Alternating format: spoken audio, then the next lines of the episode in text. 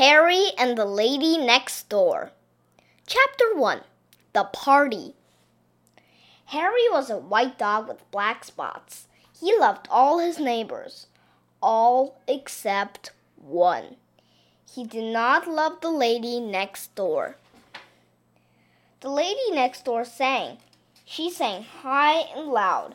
When she sang, Harry's ears hurt. She sang higher than the peanut whistle. When she sang, the peanut man put his hands over his ears.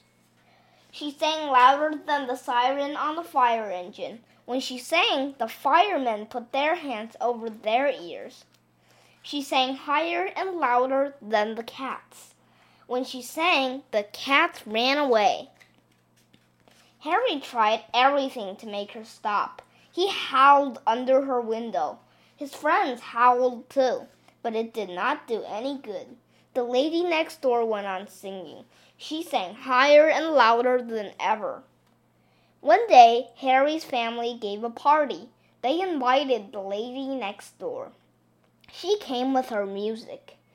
When she started to sing, Harry almost bit her leg, but he bit the leg of the piano instead.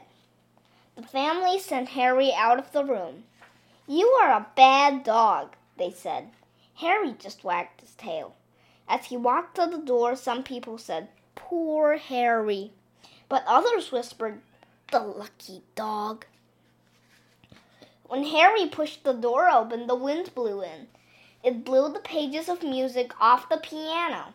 They blew all around the room. Everyone tried to catch the music, but no one could. The pages blew out the door and into the garden. They blew over the fence and up into the trees. Harry caught some of the pages, but he did not bring them back. He ran away with them.